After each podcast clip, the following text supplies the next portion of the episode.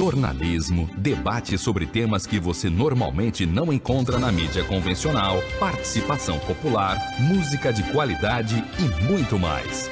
Web Rádio Censura Livre, a voz da classe trabalhadora.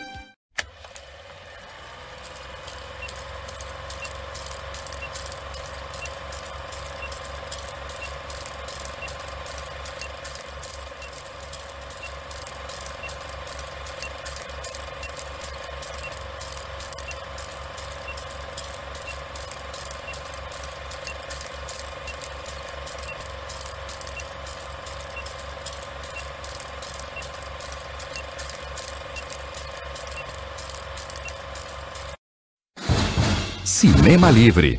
Tudo sobre o mundo da sétima arte. Apresentação: Wellington Macedo.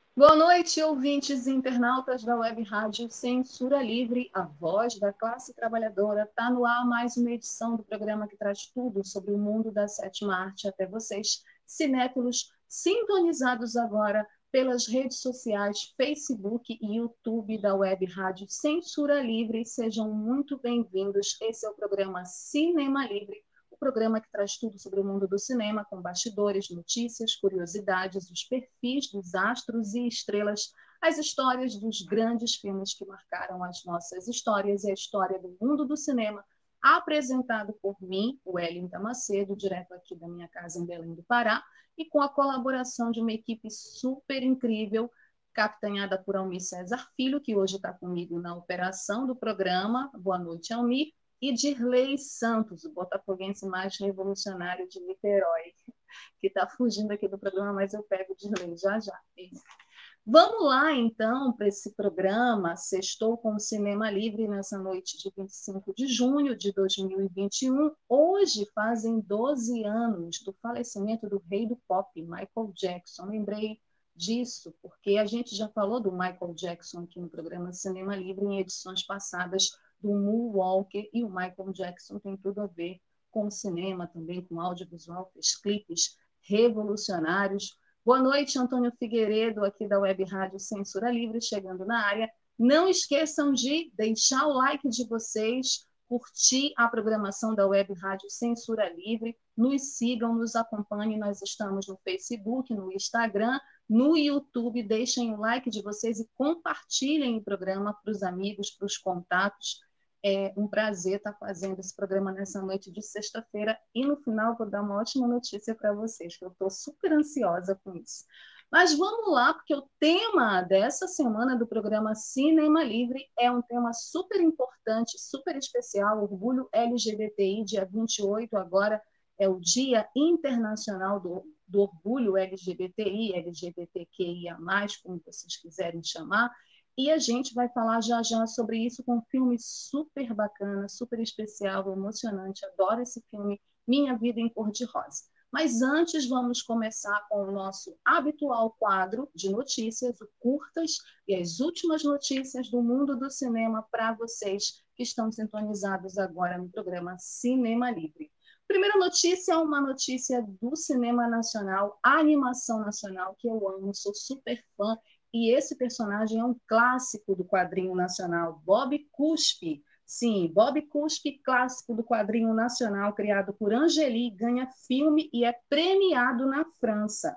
Pois é, gente, segundo informações do Diário do Nordeste, o filme Bob Cuspe, Nós Não Gostamos de Gente, de César Cabral, inédito ainda no Brasil, ganhou no último sábado, 19, o prêmio da Mostra Contra Champ do Festival de Annecy, o mais importante dedicado à animação no mundo. O evento foi na cidade francesa conhecida como a Veneza dos Alpes e promovido pela Associação Internacional de Filmes de Animação. O filme levou um clássico dos quadrinhos brasileiros, Bob Cuspe, um dos personagens mais conhecidos dos quadrinhos nacionais, criado por Angeli em 1983 um punk esverdeado, mal-humorado e nihilista. O personagem nasceu nas tirinhas diárias publicadas na Folha de São Paulo.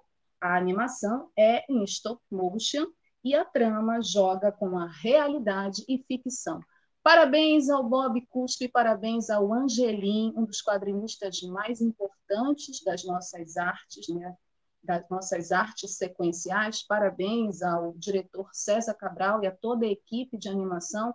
Espero que esse que essa animação chegue logo, né? que tenha logo data para estrear aqui no Brasil e que a gente possa conferir essa produção da animação nacional sempre muito importante. O Cinema Livre fica sempre muito feliz quando as produções nacionais são premiadas, tanto aqui quanto lá fora, certo? Vamos conferir, então. Eu adoro Bob Cuspe, apesar de não gostar muito do niilismo enquanto posição, mas eu gosto muito do Bob Cuspe. Me divirto muito com os quadrinhos dele. É, vamos lá para a segunda notícia. Também é cinema nacional. Olha, só notícia boa do cinema nacional nesses tempos tão difíceis para os realizadores para a produção audiovisual do nosso país. E essa notícia me deixa muito feliz, porque eu estou muito ansiosa com esse filme.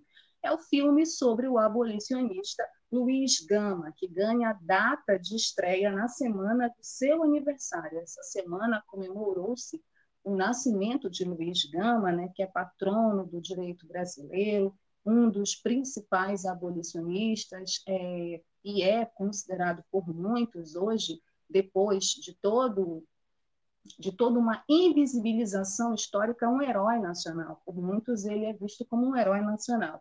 Bom, de acordo com o site Omelete, o Doutor Gama, que é o nome do filme, é, que é sobre a autobiografia do Luiz Gama, acabou de ganhar cartaz e uma data de estreia nos cinemas. Anotem aí, 29 de julho dirigido por Jefferson D. Adoro Jefferson D. do M8, Quando a Morte Socorre a Vida, e do Brother também, que é um outro filme que recomendo, um dos melhores filmes nacionais que eu já assisti. A produção é uma biografia de Gama, advogado, jornalista e escritor considerado herói nacional por seu ativismo abolicionista no século XIX. Filho de Luísa Marim, que no filme será vivida por Isabel Zoá, César Melo, esse que está aí na imagem, é quem vai dar vida a Luiz Gama. Né? Gama foi vendido aos 10 anos pelo próprio pai, um homem branco, descendente de portugueses, conseguiu uma alforria e alforriou por vias judiciais centenas de vítimas é, por via, é, centenas de africanos escravizados por vias judiciais. E ele é considerado um dos primeiros é, advogados né, do século XIX.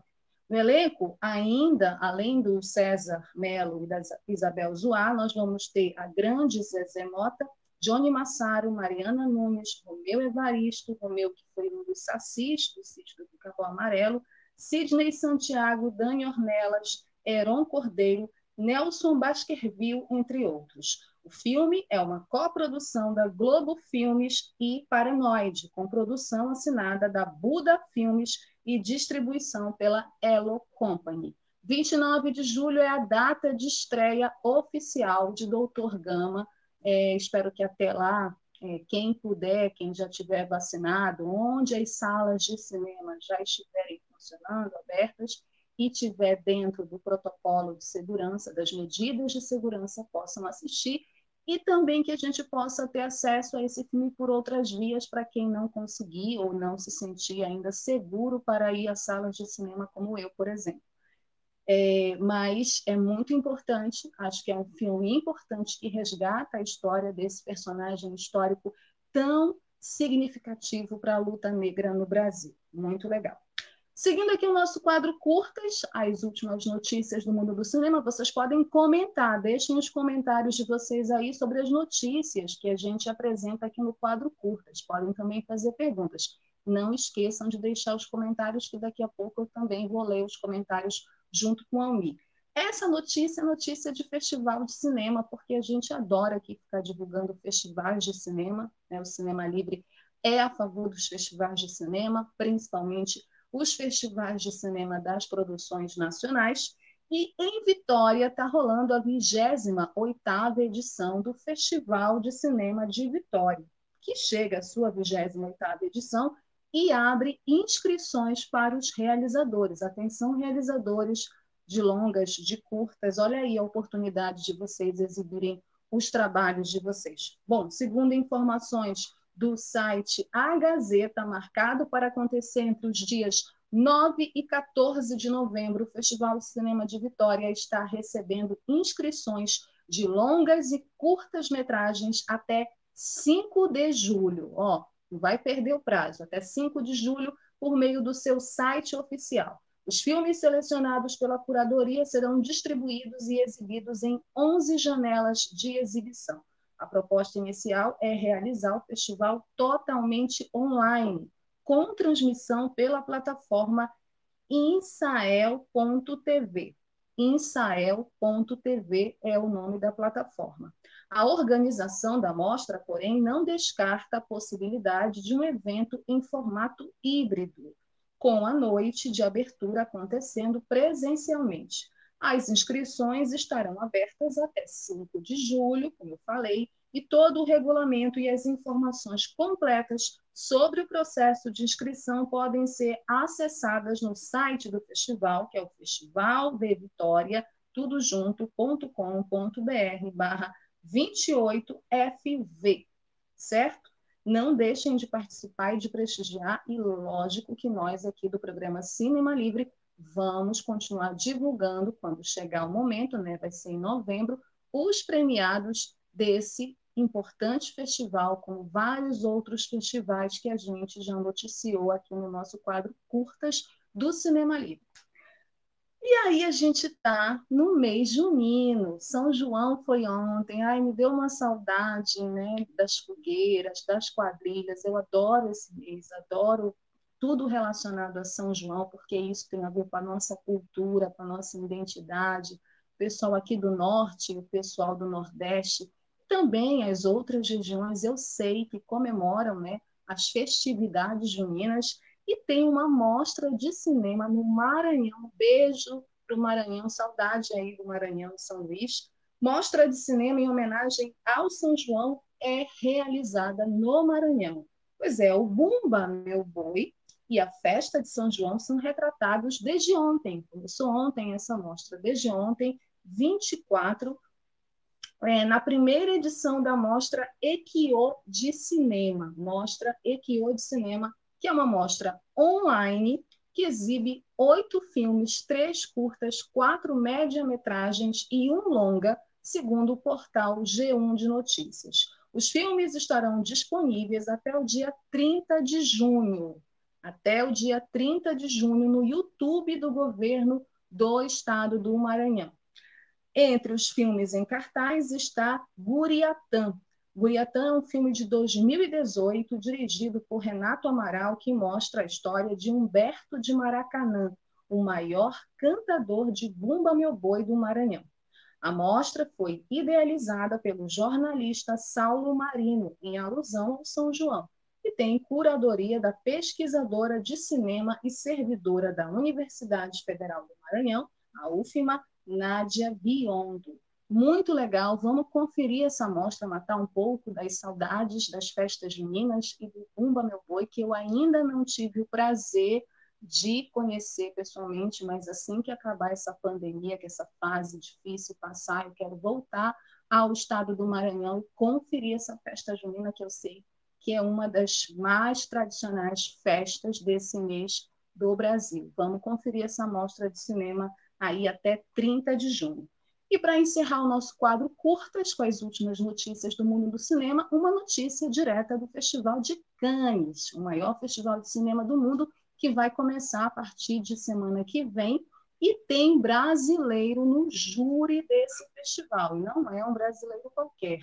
Kleber Mendonça Filho, diretor de Bacurau, está confirmado no júri do Festival de Cannes. Segundo o site de notícias Diário de Pernambuco, o cineasta pernambucano Kleber Mendonça Filho fará parte do júri principal do Festival de Cannes 2021. O anúncio aconteceu nesta quinta-feira, 24, ontem, pela organização do evento, que também trouxe o ator sul-coreano Song Kang-ho. O Song Kang-ho foi o protagonista de Parasita, e a atriz americana Meg Gyllenhaal. O júri é presidido pelo cineasta Spike Lee, o primeiro afro, perdão, o primeiro afro-americano a ocupar o posto. Cinco mulheres e quatro homens integrarão o júri que anunciará em 17 de julho, a data do aniversário do meu filho, o vencedor da Palma de Ouro a um dos 24 filmes em competição. Dentre esses 24 filmes que estão na mostra competitiva, competitiva é, existem trabalhos mais recentes de Wes Anderson, Paul Verhoeven, Champagne e Nani Moretti, entre outros. Páreo duro, hein, para escolher o vencedor. O Kleber Mendonça Filho já competiu duas vezes pela Palma de Ouro, em 2016 com Aquários e em 2019 com Bacurau, co-dirigido pelo Juliano Dornelles. Bacurau venceu o prêmio do júri em um empate com o francês Os Miseráveis. O Festival de Cannes acontecerá presencialmente de 6 a 17 de julho e, óbvio, que o programa Cinema Livre vai cobrir todo esse festival com as notícias, com os premiados, né, com as principais com os principais acontecimentos do festival, a gente vai falar aqui no nosso programa, certo?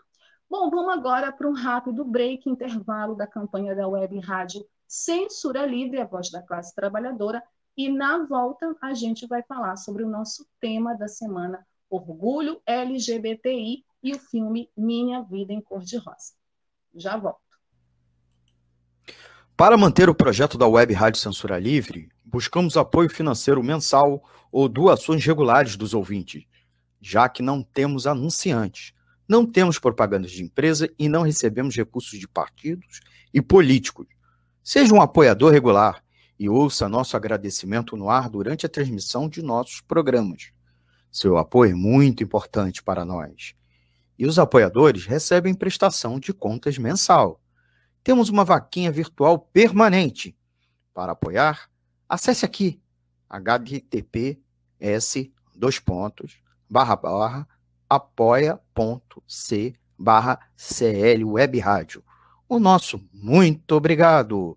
Web Rádio Censura Livre, a voz da classe trabalhadora.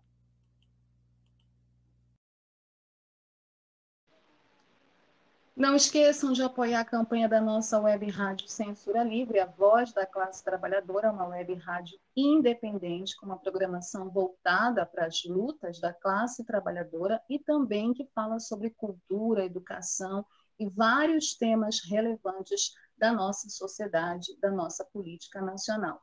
É, também não esqueçam de dar o like no nosso programa, compartilhar o nosso programa, seguir a programação da Web Rádio Censura Livre via Facebook, via Instagram, via YouTube. E o programa Cinema Livre tem um e-mail, que é o quadro cinemalivre.gmail.com, onde vocês, nossos ouvintes e internautas, podem entrar em contato, mandar as sugestões, as reclamações, as críticas, dicas de filmes, dicas de astros e estrelas que vocês queiram assistir, é, queiram que eu fale aqui no programa Cinema Livre, certo? O tema dessa semana do nosso programa Cinema Livre, né? Semanalmente a gente tem um tema. Essa semana ele vai falar sobre o orgulho LGBTI. Esse mês é um mês muito especial né, para vários ativistas, para a população LGBTI ou LGBTQIA+, é, porque o dia 28 de junho está chegando, semana que vem, e o programa Cinema Livre, obviamente, não ia deixar também passar essa data em branco. E ia celebrar também esse dia, que é o Dia do Orgulho, né, Pride, Dia do Orgulho, é, mas também é um dia importante para lembrar uma data importante, significativa da luta pelo respeito pelos direitos da população LGBTI no mundo. O 28 de junho é o Dia do Orgulho LGBTI. Lésbicas, gays, bissexuais, travestis, transexuais, pessoas intersexo, e aí tem o Q de queer e tem mais outras siglas também, né, que eu também não conheço todas as siglas, inclusive se vocês quiserem deixar aqui nos comentários o que cada sigla representa, fiquem à vontade. Essa data é muito importante, como eu disse, é celebrada e lembrada mundialmente porque ela marca um episódio importante ocorrido em Nova York no dia 28 de junho de 1969. Naquele dia, as pessoas que frequentavam o bar Stonewall Inn até hoje, um local de frequência da população LGBTI, reagiram a uma série de batidas policiais que eram realizadas ali com frequência, num claro exemplo né, de homofobia, de lesbofobia, de perseguição àquela população que frequentava aquele bar. O levante contra a perseguição da polícia às pessoas LGBTI durou mais de duas noites, mais duas noites, na verdade, e no ano seguinte resultou na organização da primeira parada do orgulho LGBT, realizada no dia 1 de julho de 1970. Mas é importante dizer que é, isso que aconteceu um ano depois foi fruto também da luta daquela população naquele bar que enfrentou com muita coragem a homofobia, a LGBTfobia da polícia né? naquele momento. É, tiveram muitas pessoas corajosas, então foi de fato uma rebelião, por isso que inclusive é chamado de rebelião Stonewall, aquele acontecimento em 1969. E aí as paradas, as paradas do orgulho LGBTI, elas vêm daí, dessa primeira parada que aconteceu um ano depois para lembrar esse fato político. Elas acontecem agora em quase todos os países do mundo e em muitas cidades do Brasil ao longo do ano. A parada de São Paulo é uma das mais famosas e conhecidas do mundo, parece até que já é né, a maior parada LGBTI do mundo.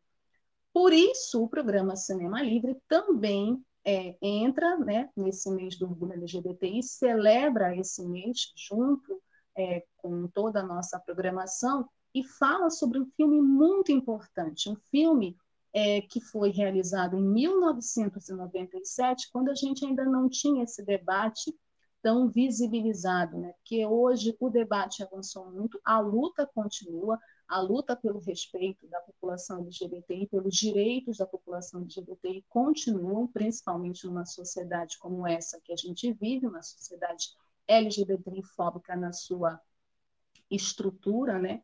É uma sociedade opressora, que é a sociedade capitalista, e esse filme de 1997, ele vai tratar dessa questão de uma forma que até então, naquela época, era inusitada, por isso chamou muito atenção, e é um debate muito delicado, né, a partir do ponto de vista de uma criança.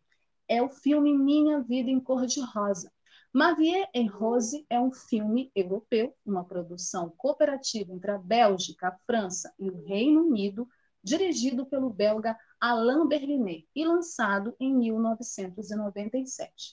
Intencionalmente ou não, o título também remete à canção, uma das canções mais famosas da França, cantada é, por uma das maiores cantoras desse mundo, né? La Vie en Rose muito associada à cantora francesa Edith Piaf, que também tem um filme autobiográfico maravilhoso, interpretado pela maravilhosa Marion Cotillard.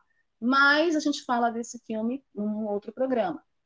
O que é importante dizer é que esse título, né, que brinca com a canção famosa, contemporânea, é, meio que subverte também né, essa questão da La Vie Rose, Ma Vie Rose, Minha Vida em Cor-de-Rosa, por quê? Porque o uso das cores, do rosa em específico, nesse filme, ele é muito importante, é um elemento do filme muito importante para demarcar esse assunto que ainda hoje, em pleno século XXI, né, vamos lembrar que esse filme é de 1997, mas esse debate é um debate que é super atual, que é a questão da transexualidade, em particular a questão da transexualidade é, com as crianças, né? As crianças trans é um tema considerado, inclusive, ainda tabu e que esse filme ele trata de uma forma, na minha avaliação, extremamente sensível, é, real, sem cair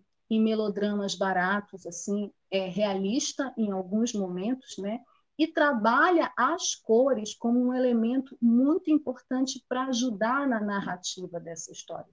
O uso de cores faz parte integralmente nesta produção, não é à toa, né? principalmente as cores azul e rosa. Daí o título também do filme, Minha Vida em Cor de Rosa. As cores foram utilizadas de forma a auxiliar efetivamente a comunicação do autor com a sua audiência. Qual é a história do Minha Vida em Cor-de-Rosa? A história do Minha Vida em Cor-de-Rosa é a história de uma criança chamada Ludovic, que apesar de ter nascido é, biologicamente como um menino, ela imagina que deveria ter nascido uma menina. Não é que ela imagina, né? E aí eu já vou subverter esse verbo, mas eu entendo que ela nasce biologicamente como um menino, mas ela não se vê como um menino, né? Ela se sente uma menina, porque ela é uma menina. E aí a gente, obviamente, vai entrar em um debate também que é muito delicado, mas super importante na minha avaliação, principalmente eu que sou mãe de dois meninos que até esse momento se identificam como meninos, que é o debate da identidade de gênero, né? Mas aí, já já vamos falar mais sobre isso, é, falando ainda da história, o filme mostra os preconceitos que a personagem principal e os seus familiares enfrentam em relação à sua identidade de gênero. Dovic é uma garota transexual que está começando a assumir sua verdadeira identidade perante o mundo. Seu desejo é se casar com o filho de sua vizinha, mas os novos rumos que Ludovic dá para sua vida surpreendem sua própria família e os vizinhos que não conseguem aceitar de fato a felicidade, os desejos e a real identidade de Ludovic. Minha Vida Cor-de-Rosa é um singelo filme francês de 1997 é, que trata dessa discussão da questão da transexualidade a partir de uma criança e a sua relação com a sua família e com todos ao seu redor. A Ludovic é uma personagem muito sensível, muito inteligente. Ela sabe o tempo todo o que ela quer, o que ela é, o que ela sente. É, e ela constrói, inclusive para se defender, para se proteger, é, um mundo onde nesse mundo ela pode ser quem ela é.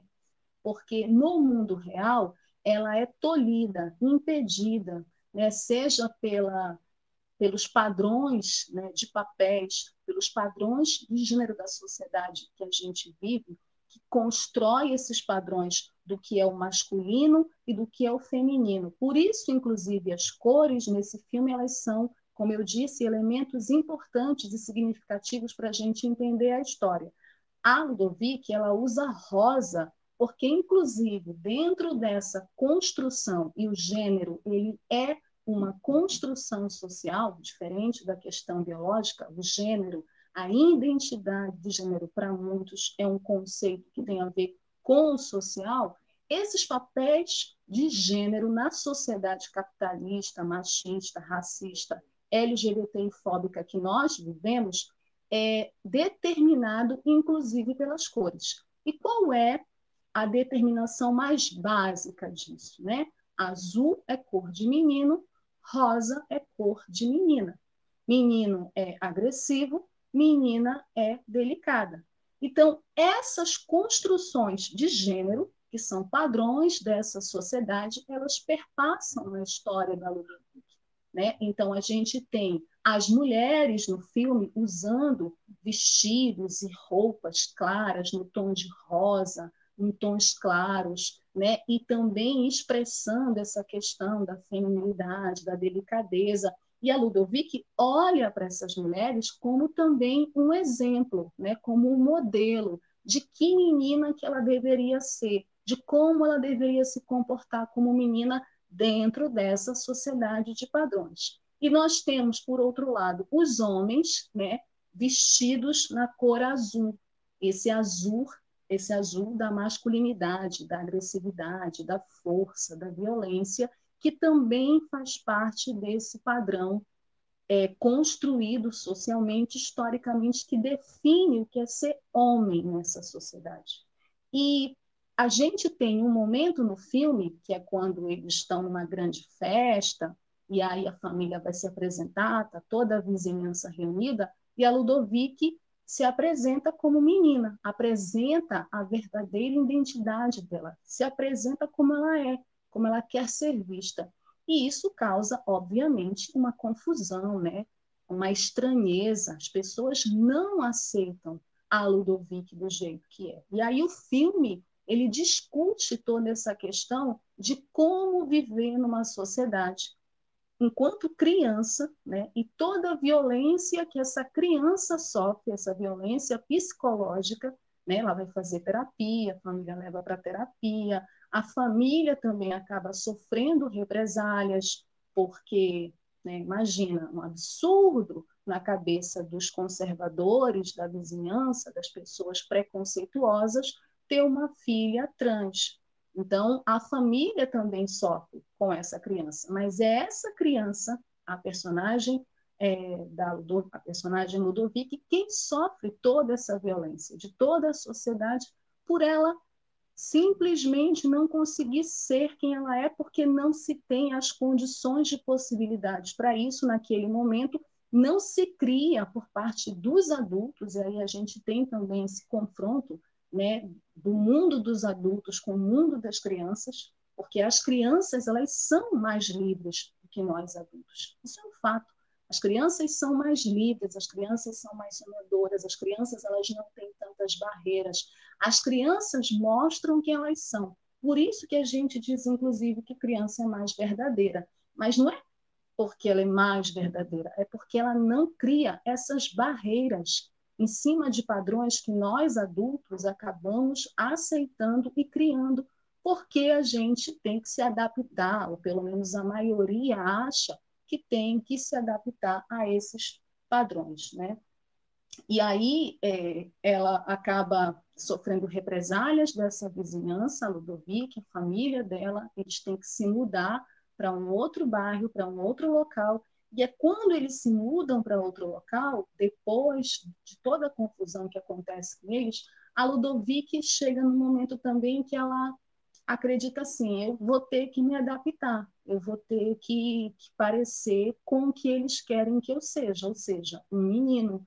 E aí muda-se também é, a fotografia do filme para cores mais sóbrias, para cores a fotografia, inclusive, fica mais escura em algumas cenas, porque o rosa e todo esse tom claro sai para dar lugar a um ambiente mais opressor, um ambiente mais masculino, mas também a gente tem uns contrastes interessantes. A partir da violência que a Ludovic sofre, as mulheres passam a usar azul.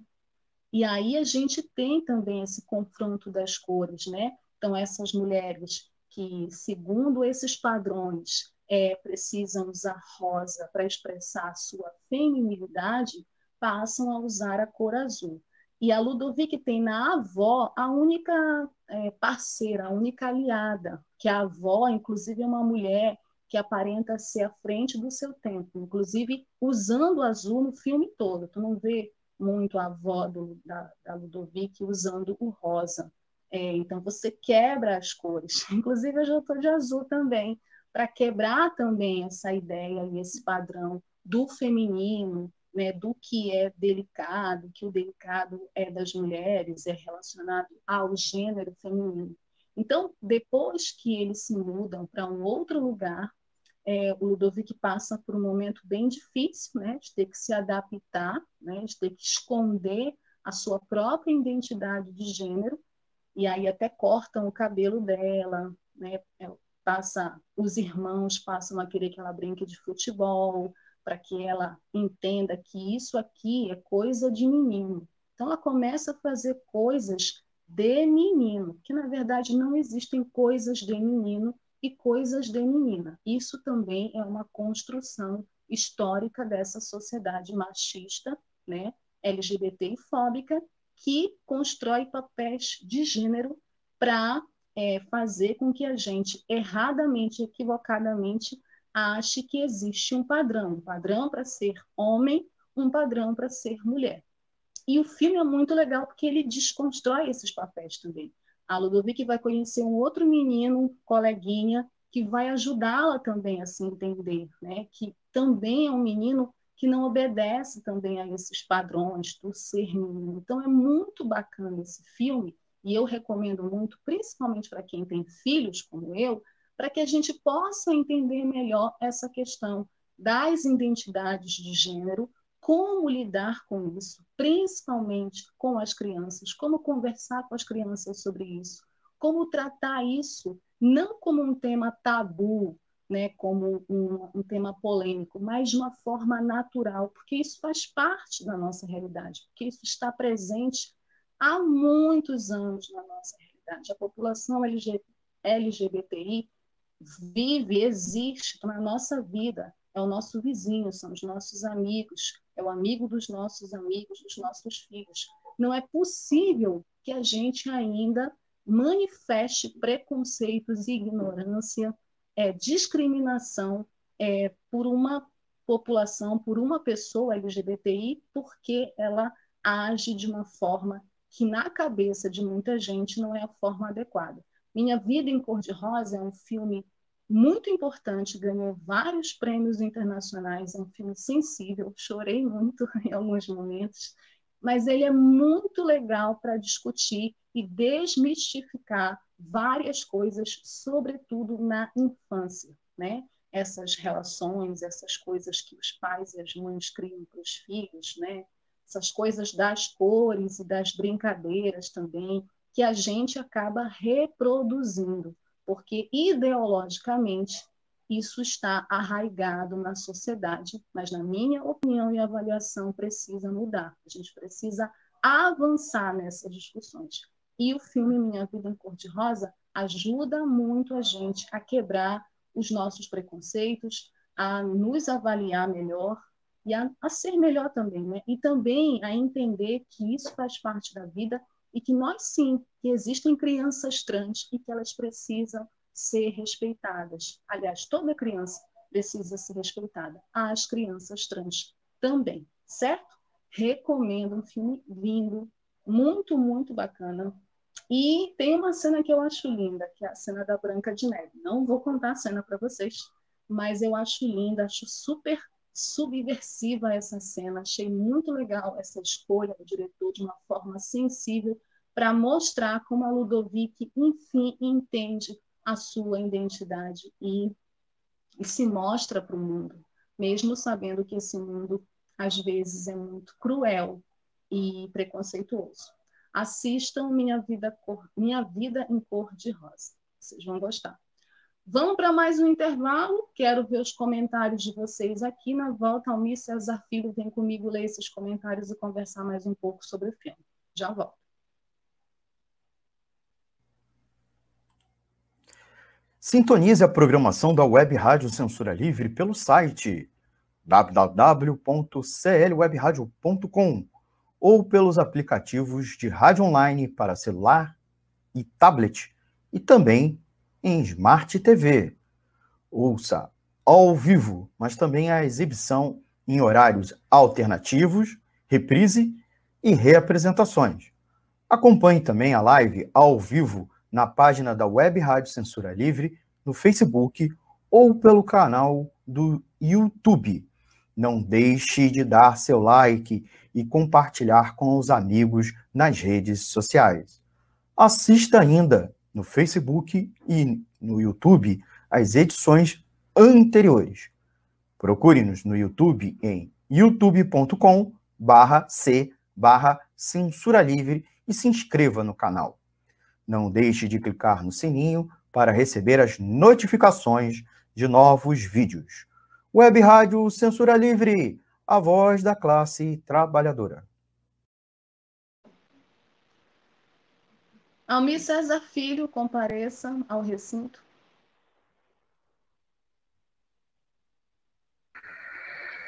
Oi, Well, tudo bem? Tudo bem? Tamo junto. Boa noite aí, ouvinte. Sextou com o melhor do cinema, pela voz da nossa amiga Wellington Macedo. Botar aqui na tela os comentários dos nossos amigos e amigas ouvintes. O Antônio Figueiredo, a gente já tinha posto em tela. Deixou o comentário. Boa noite, na escuta. Bom programa. Obrigada, Antônio. Agradecer sempre o Antônio, além de ouvinte, membro aqui da equipe. E comentário do Adriano Meis, não sei se pronuncia assim. Uhum. É, boa noite, Wellington Macedo. E boa noite, ela... Adriano. E ele emendou aqui, alguns minutos depois, quando você fez aquela pergunta sobre a sigla LGBTI. Aí ele listou aqui LGBTIA. Né?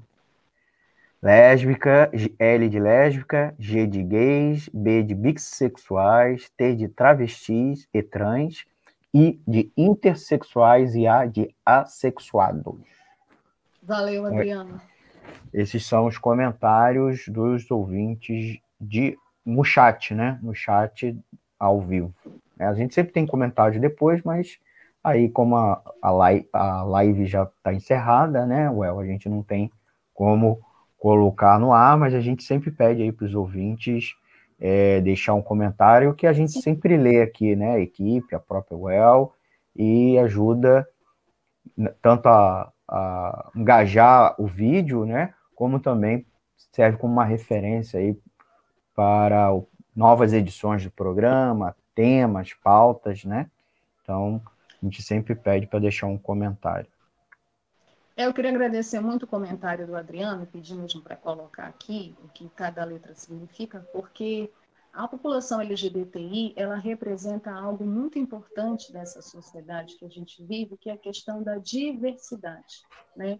E a gente está falando de padrões, a gente está falando de padrões historicamente construídos que nós precisamos quebrar, né? Padrão que é todo tipo, né? Padrão de beleza, padrão sobre é, orientações sexuais. Nós vivemos numa sociedade heteronormativa, onde o normal é ser heterossexual, é se relacionar com o sexo oposto, e, na verdade, isso tudo são construções históricas dessa sociedade opressora e de exploração. Nós precisamos enfrentar esses debates com tranquilidade, sem preconceitos e entender que a diversidade existe e que ela é importante para a gente construir uma sociedade melhor, um mundo melhor, né? E aí a Ludovic, ela sofre muito nesse filme é, por conta dessa diversidade, dessa identidade dela trans não ser respeitada, que ela chega até é, assim um delírio é, achar, né, por toda a pressão psicológica, a violência psicológica que ela sofre, que foi Deus. Deus que é o grande culpado por isso, porque é, biologicamente a gente tem né, os cromossomos, X e Y, e aí ela acredita que é, na hora lá de jogar os cromossomos, Deus perdeu uma das letras, assim, é bem engraçado isso, mas é bem curioso também, é, porque isso acaba também, é, na minha avaliação, demonstrando o que pensam muitas pessoas com relação a essas questões, é, envolvendo a população LGBTI e até essas aberrações, como esse debate sobre cura gay, né, que é uma coisa completamente absurda, porque não existe cura gay. Né? E aí a Ludovic no filme ela fica com esse pensamento: Deus errou quando me fez, né, perdeu lá um cromossomo, e ela tenta se encaixar nesses papéis de gênero, né, que é o que acontece com a maioria da população LGBTI, sobretudo com a mais pobre e a mais vulnerável da nossa sociedade, porque não vamos esquecer que nós vivemos numa sociedade de classes e que as LGBTIs pobres, negras, da periferia são as mais vulneráveis e as principais vítimas da violência LGBTI-fóbica do Estado capitalista num país que mais mata população LGBTI no mundo. Então, é um contraste muito grande a gente ter uma das maiores paradas LGBTIs e a gente ser um país que mata LGBTI, que mata a população LGBTI por ela ser quem ela é.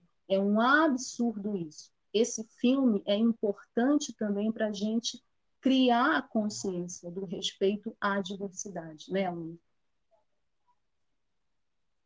Isso mesmo, El. Eu queria aproveitar registrar nossos ouvintes, né, para deixar seus comentários, que a gente, como a gente tinha dito antes, e também dois outros é, veículos de contato conosco aqui com a Web Rádio Censura Livre, com a UEL e a equipe do Cinema Livre.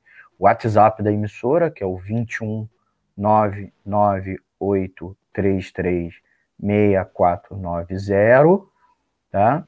Vou repetir, 21 998336490 e é claro o e-mail, tem o e-mail da emissora e tem um e-mail também aqui do programa quadro Cinema Livre, tudo junto, arroba gmail.com. E oferecer uma outra opção para o pessoal acompanhar o programa, mas aí só quando o programa não está mais ao vivo, né? Que é o formato podcast, que está Sim. nas principais plataformas, está no Spotify, Anchor, Google Podcast e, como eu disse, nas principais plataformas de podcast. Well, é contigo. Muito bem, Almi. Então, vocês já sabem, vários canais super importantes para vocês entrarem em contato conosco. Então, não tem desculpa para não assistir o programa e para não deixar os likes de vocês, os comentários de vocês. Certo? Vamos seguir aqui com essa temática, esse tema, o orgulho LGBTI. Falamos do filme Minha Vida em Cor de Rosa e agora a gente vai para o nosso quadro Dicas, que a gente sempre apresenta mais filmes sempre relacionados ao tema da semana. E tem uma extensa filmografia LGBTI no mundo do cinema. O cinema sempre tratou dessa questão, sempre retratou filmes históricos, seja contando a vida de personalidades históricas, como a gente vai aqui falar, cinco filmes sobre personagens importantes, né, personalidades importantes LGBTIs, seja falando sobre a questão do amor, das relações amorosas, Há duas semanas é, nós falamos aqui na, no especial sobre amor do filme Azul é a cor mais quente, né? Falamos também tem também comédias que retratam a questão LGBTI, ou seja, o cinema está uhum. cheio de filmes importantes sobre essa temática para além é, do minha vida minha vida em cor de rosa, né? Filmes que falam sobre as relações entre mulheres, entre trans, entre gays, é, bissexuais Agora, no nosso quadro Dicas, nós vamos falar de cinco filmes que retratam personalidades históricas é, LGBTIs que foram retratadas as suas histórias no cinema.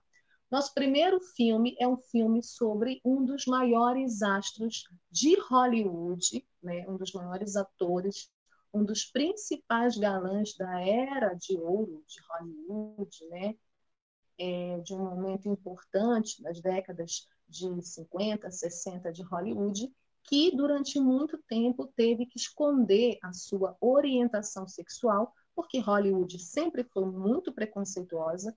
Hollywood, como eu falei, trabalhava também com essa questão dos padrões de gênero e o impedia de se revelar um, uma pessoa LGBTI. Estou falando de Rock Hudson, Rock Hudson, que foi um dos maiores galãs do cinema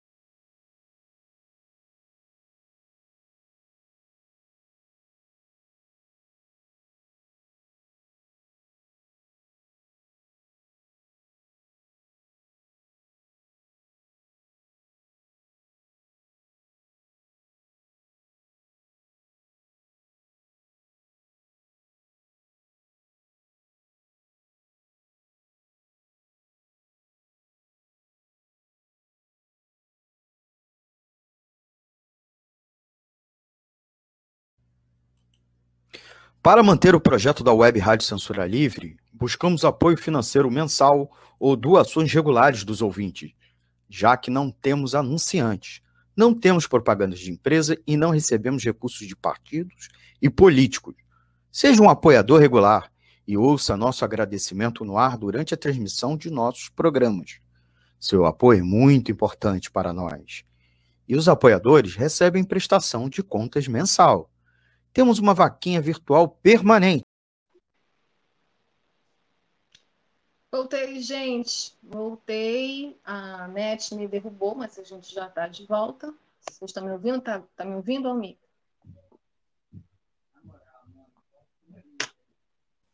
Sim, estamos ouvindo.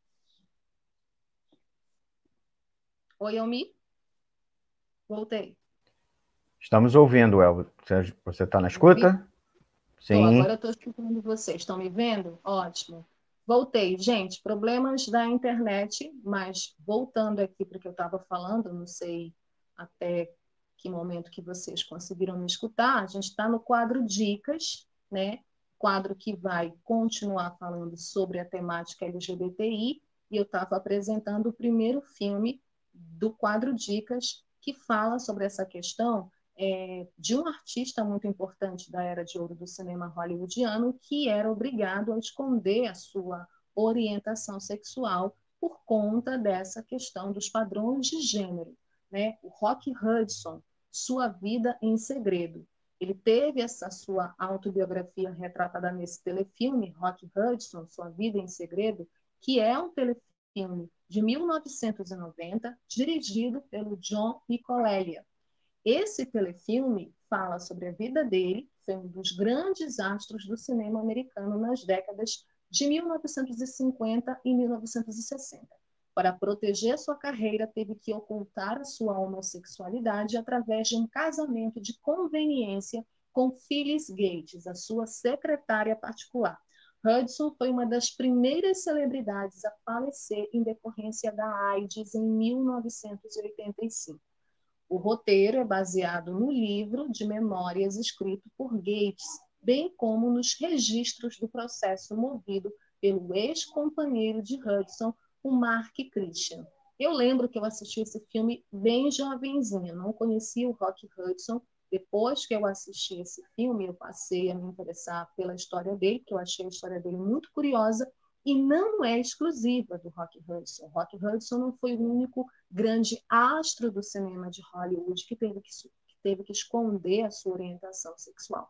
Isso aconteceu com muitos atores e muitas atrizes. E vou dizer, em pleno século XXI, isso continua acontecendo, inclusive entre os atores globais, esses principalmente que fazem papéis de galãs nas novelas brasileiras, tá? Infelizmente, o que mostra ainda que a sociedade precisa avançar nessa questão da temática LGBTI.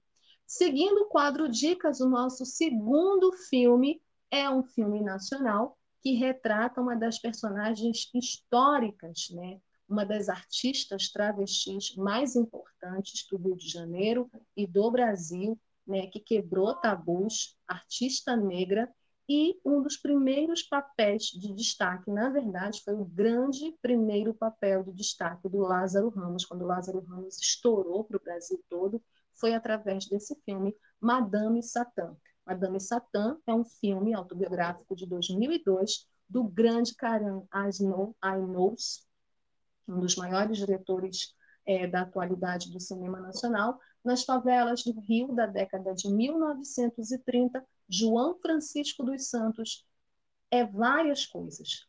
Ele é filho de africanos que foram escravizados, ex-presidiário, bandido, homossexual e patriarca de um bando de párias, que são os excluídos da sociedade, né? que são os marginalizados da sociedade. E o João se expressa no palco de um cabaré como travesti Madame Satã. É muito interessante a história do João, da Madame Satã, e é maravilhoso o trabalho de composição do Lázaro Ramos nesse personagem, porque esse filme ele retrata um Rio de Janeiro da década de, de 30, né? E todo aquele submundo, né, assim, como é chamado, de artistas marginais, né? E como as travestis, a população LGBTI vivia naquele período. Né? O personagem da Madame Satã é criado pelo João para, inclusive, sobreviver dentro dessa vida cheia de dificuldades, de preconceitos, por ser bicha, por ser homossexual, por ser preta, é, e ter um talento enorme, né? ser muito talentoso, ser muito talentosa, mas é, viver numa sociedade cheia de preconceitos e discriminação. Então, eu acho muito interessante esse filme, a maneira como o cara abordou a história da Madame Satã e o trabalho maravilhoso do Lázaro Ramos, que ganhou vários prêmios por esse papel. Madame Satã. Nossa terceira dica é também uma história de um personagem LGBTI importante, um político, né? e que conta a história desse político nos Estados Unidos num momento importante, justamente nesse período de Stonewall, né, um personagem contemporâneo a esse período e que retrata a luta das LGBTIs na América, a luta pelos direitos é, das LGBTIs. O personagem e o filme é Milk, A Voz da Igualdade, um filme de 2008 dirigido pelo Gus Van Sant. Em 1972, olha só, logo depois da revolta de Stonewall, Harvey Milk e seu namorado Scott Smith mudam-se de Nova York para São Francisco. Milk, determinado a fazer algo importante em sua vida, abre uma loja de câmeras no distrito de Castro e ajuda a transformar a área em um ponto de encontro para gays e lésbicas. Em 1977, ele se torna o primeiro homossexual assumido em um cargo público, eleito para o Conselho de Supervisores. Milk logo estabelece uma difícil relação profissional com Dan White, o homem que iria acabar com sua vida. Infelizmente, o Ravenuk foi assassinado pelo Dan White e no filme é, retrata toda essa história da militância do Milk até ele chegar a esse cargo político, né? É, a luta dele, né? a relação dele com o namorado, que é vivido pelo James Franco. O Champagne faz um trabalho lindo e ele ganhou o Oscar de melhor ator por esse papel, né? Então mostra também é, toda a versatilidade do Champagne né, e como ele retratou muito bem a história desse personagem que até então não era conhecida, né, e assim nem nos Estados Unidos e muito menos fora dos Estados Unidos. Então, Milk é um filme muito importante, inclusive porque hoje ele reverbera nessas questões que têm acontecido, principalmente aqui no Brasil, de mandatos parlamentares, de bancadas LGBTIs, né, de de ter figuras LGBTIs ocupando cargos públicos, cargos políticos, essa questão da representatividade. O Milk ele dialoga com esse debate numa época que não se discutia muito isso. Então, também é um filme atual e importante de se ver para entender melhor isso, principalmente é, em relação aos direitos civis da população LGBTI. Seguindo o nosso quadro Dicas com as com os filmes né, que retratam personalidades da história LGBTI. Esse filme é um filme que, particularmente, eu gosto muito, pela história, pela personagem, pelo ator. O Jogo da Imitação. O Jogo da Imitação é um filme de 2014, dirigido pelo Morten Tildon. Em 1939, o recém, a recém-criada agência de inteligência britânica a MI6 recruta Alan Turing. O Alan Turing era um aluno da Universidade de Cambridge para entender códigos nazistas, incluindo o Enigma, que criptógrafos acreditavam ser inquebrável. A equipe de Turing, incluindo John Clark, analisa as mensagens do Enigma enquanto ele constrói uma máquina para decifrá-las. Após desvendar as codificações, o Alan Turing se torna um herói nacional, né? É visto como um herói nacional. Porém, em 1952, autoridades revelam a sua homossexualidade e a vida dele vira um pesadelo. Gente, essa história do Alan Turing é uma história tão é, foda, assim, fascinante, e ao mesmo tempo é tão injusto tudo que acontece com ele, porque parece que ele foi do céu para o inferno, né, ao mesmo tempo, ou quase ao mesmo tempo, tudo porque a sociedade não aceitava o fato dele ser gay, dele ser um homossexual. Parece que nada do que ele fez em prol da humanidade, nada do trabalho dele como cientista, nada, nada, nada, nada, nada dele importava mais para aquela sociedade homofóbica, preconceituosa, porque se revelou a vida sexual dele, se revelou algo que era particular dele. E ele foi julgado, condenado e morreu, inclusive, por conta disso. O trabalho do Benedict Cumberbatch, que é o ator principal que faz o Alan Turing, é simplesmente espetacular. Ele foi indicado ao Oscar, não venceu, mas ele se mostrou ao mundo a partir desse filme, né? Os olhos do mundo do cinema se abriram, abriram as portas para ele, para esse trabalho incrível que ele faz num filme que faz um resgate histórico importante desse personagem, que é o Alan Turing, que foi o Alan Turing, e toda a importância que ele teve no combate aos nazistas, na discussão sobre a luta, inclusive, do direito de ser quem se é. É um filmaço, eu recomendo o jogo da imitação. E por último, a gente tem um documentário nacional super atual que está na Netflix de 2017 de um dos maiores artistas, quadrinistas, chartistas, é, uma figura ímpar também da nossa arte, né? Laertice. Laertice é um filme de 2017, dirigido pela Eliane Brum. A cartunista Laerte passou quase 60 anos se expressando e sendo identificada como homem, até que decidiu revelar sua identidade de mulher transexual. Uma das artistas mais reconhecidas do Brasil, Laerte teve três filhos e passou por três casamentos. Esse documentário é muito legal para quem não conhece a Laerte e para quem já conhece a Laerte e quer entender e conhecer melhor e ver toda a discussão que ela faz sobre essa questão da transexualidade, como ela se descobriu. Eu acho ela fodástica, sou super fã. Então, assistam, tá na Netflix, Laertes. E a gente já sai do quadro Dicas para o nosso perfil. O perfil, que também tem a ver com o nosso tema, é sobre duas irmãs poderosas, poderosíssimas de Hollywood, que são transexuais, as irmãs Wachowski, Lily e Lana Wachowski. Lily Wachowski, que anteriormente, bom, eu não vou ler o nome anterior porque não importa, né? A Lily Wachowski, que nasceu em 29 de dezembro de 1967, e a Lana Wachowski, que nasceu em 21 de junho de 1955, são duas irmãs cineastas coletivamente conhecidas como The Wachowskis. São diretoras, produtoras e roteiristas de Chicago, Illinois, nos Estados Unidos. A consagração definitiva de e Lana veio pela trilogia cinematográfica maravilhosa Matrix, na época esse filme ainda eles eram chamados, elas eram chamadas de Andy Larry.